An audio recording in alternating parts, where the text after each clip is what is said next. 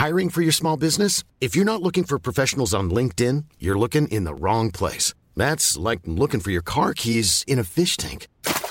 LinkedIn helps you hire professionals you can't find anywhere else, even those who aren't actively searching for a new job but might be open to the perfect role. In a given month, over 70% of LinkedIn users don't even visit other leading job sites. So start looking in the right place. With LinkedIn, you can hire professionals like a professional. Post your free job on linkedin.com slash people today. C'est historique, ça n'était pas arrivé depuis 1953. Un nouveau roi britannique va être couronné ce samedi. Il s'agit donc de Charles III, huit mois après le décès de sa mère Elisabeth II, qui a donc régné pendant 70 ans, un record. Mais alors, que va-t-il se passer exactement et comment cette cérémonie luxueuse est reçue dans le pays alors que le monde de 2023 n'a plus grand-chose à voir avec celui d'il y a 70 ans?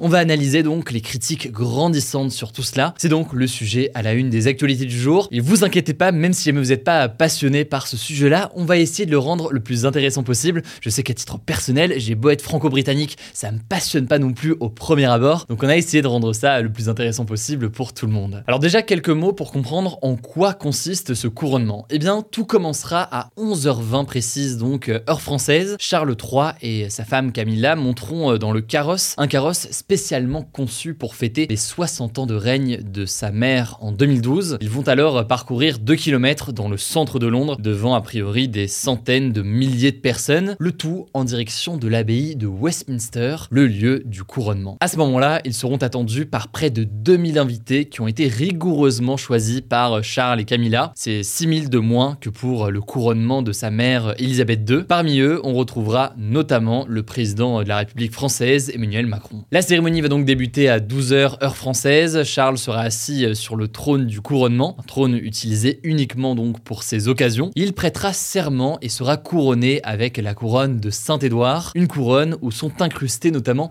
2868 diamants et 17 saphirs, utilisés elles aussi exclusivement au moment des couronnements. Une fois la cérémonie terminée, nouvelle parade sur le même trajet qu'à l'aller avec près de 7000 militaires qui seront mobilisés. Dans l'après-midi, le roi et la reine retourneront à Buckingham. Ils apparaîtront au balcon vers 15h avec toute la famille royale pour aller saluer la foule. Mais s'il passionne une grande partie de la population britannique, l'événement suscite aussi beaucoup moins d'enthousiasme que celui de sa mère, Elisabeth, en 1953, et ce pour plusieurs raisons. Déjà, il faut noter que sa mère avait été couronnée à 25 ans dans une ère de renouveau et de modernité dans la foulée de la Seconde Guerre mondiale. Euh, c'est pas le cas de Charles III, hein, qui va être couronné à 74 ans. Jamais quelqu'un n'avait accédé à cette fonction aussi tard au Royaume-Uni. Et bien que Charles III ait tenté ces dernières années de faire faire preuve d'une certaine modernité, si on peut dire ça comme ça. Mais en fait, aujourd'hui, une partie importante de la population britannique ne s'identifie pas vraiment à lui. Alors, je vous refais pas toute l'histoire, mais il y a des éléments liés à l'échec de son mariage avec Diana,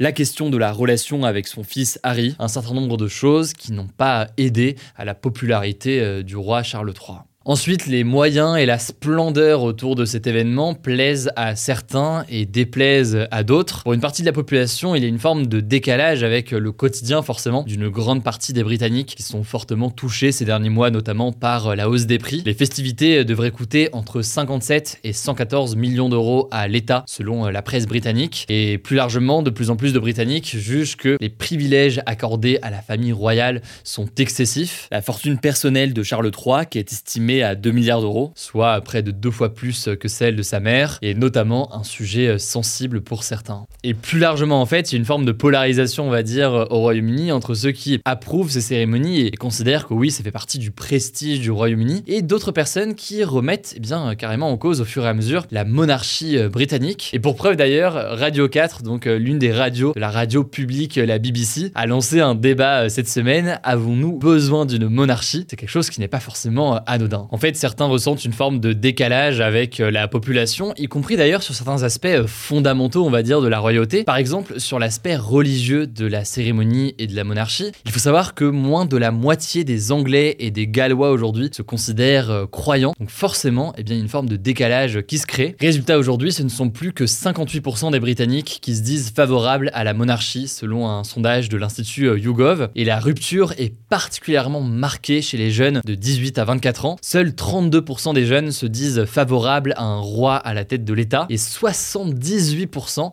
disent n'être pas intéressés par la famille royale. On notera au passage que ce n'est pas qu'au Royaume-Uni que ce couronnement est l'occasion d'une remise en cause de la monarchie britannique. C'est aussi le cas au sein des États du Commonwealth, donc euh, des États qui, euh, pour la plupart, eh sont des anciennes colonies britanniques et qui ont donc toujours aujourd'hui, dans le cadre du Commonwealth, eh le roi Charles III comme roi. Plus précisément, dans cette organisation, 15 États l'ont toujours euh, comme roi, dont le Canada et l'Australie.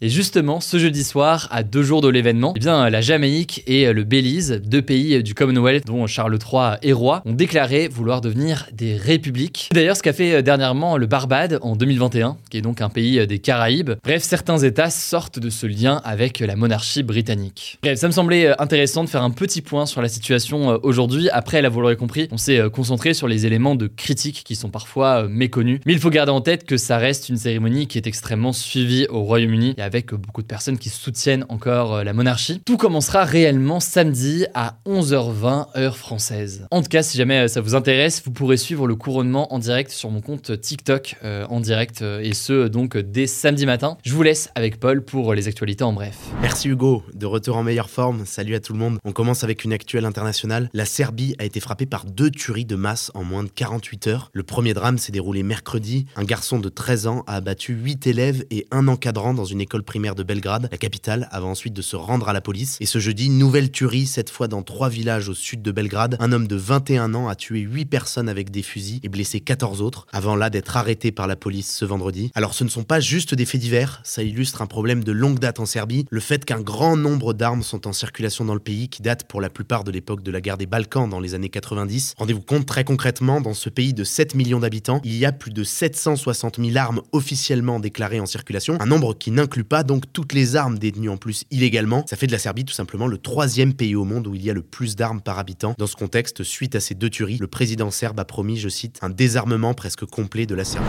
Deuxième actu, toujours à l'international, le président iranien Ebrahim Raisi a fait cette semaine une visite historique en Syrie. Il a été reçu par le président syrien Bachar el-Assad. Je vais vous expliquer pourquoi c'est marquant. Parce que bon, l'Iran en soi, c'est un allié du régime de Bachar el-Assad depuis le déclenchement de la guerre civile en Syrie en 2011, mais jamais un président iranien ne s'était rendu en visite officielle en Syrie depuis 2010. Cette visite est donc très symbolique, ça montre plusieurs choses. Déjà, l'Iran et la Syrie ont annoncé qu'ils allaient renforcer leurs liens. Ensuite, cette visite, c'est un nouveau signe d'une potentielle fin de l'isolement de la Syrie au Moyen-Orient. Elle ouvre la voie notamment à une réintégration de la Syrie dans la Ligue arabe, une organisation des pays du Moyen-Orient dont la Syrie avait été exclue en 2011 au moment du déclenchement de la guerre civile. Et enfin, dernière chose, cette visite du président iranien en Syrie montre aussi que l'Iran veut jouer un rôle encore plus important dans la diplomatie du Moyen-Orient maintenant que ses relations sont normalisées avec l'Arabie saoudite. Troisième actu, c'est une déclaration remarquée du chef du groupe militaire russe Wagner. Vous savez, ce groupe armé qui combat en Ukraine pour défendre les intérêts de la Russie, mais qui ne fait pas partie officiellement de l'armée russe. Eh bien, son chef a menacé de se retirer de la ville de Barmout, où les combats font rage depuis plusieurs semaines, en raison d'un manque de munitions. C'est une déclaration qui témoigne donc une nouvelle fois des difficultés rencontrées par les Russes sur le terrain, alors qu'en ce moment, l'armée ukrainienne est en train de préparer une contre-offensive. Retour en France pour cette quatrième actu. Des tensions diplomatiques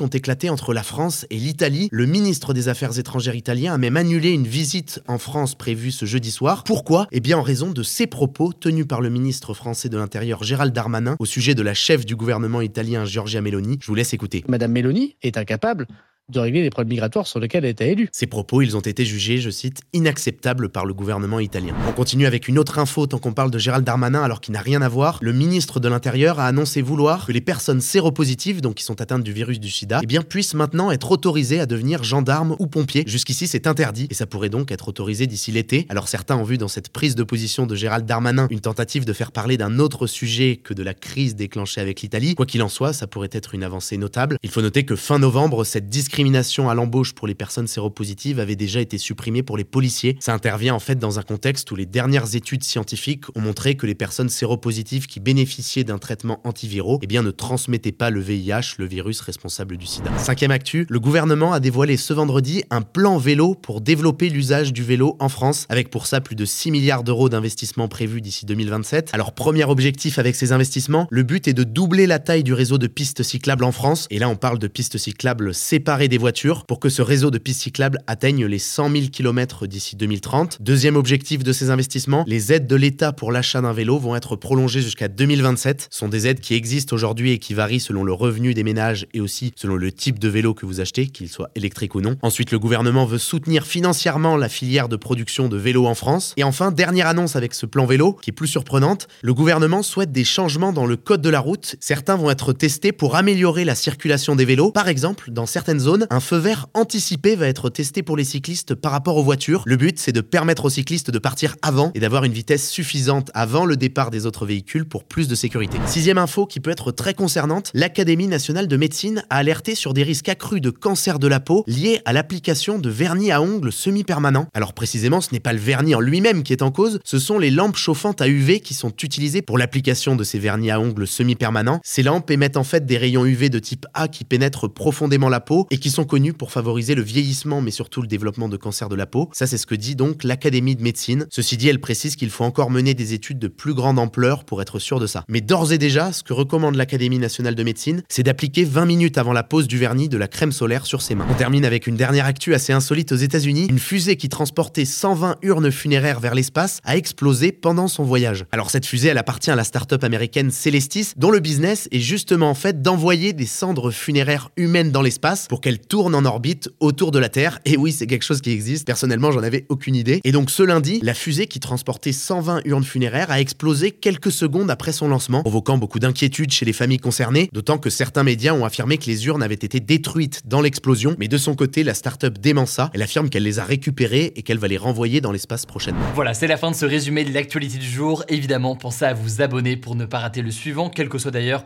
l'application que vous utilisez euh, pour m'écouter. Rendez-vous aussi sur YouTube ou encore sur Instagram pour d'autres contenus d'actualité exclusifs. Vous le savez, le nom des comptes, c'est Hugo Décrypte. Écoutez, je crois que j'ai tout dit. Prenez soin de vous et on se dit à très vite. Mom deserves the best, and there's no better place to shop for Mother's Day than Whole Foods Market. They're your destination for unbeatable savings, from premium gifts to show-stopping flowers and irresistible desserts. Start by saving 33% with Prime on all body care and candles. Then get a 15-stem bunch of tulips for just $9.99 each with Prime. Round out Mom's menu with festive rosé, irresistible berry chantilly cake, and more special treats. Come celebrate Mother's Day at Whole Foods Market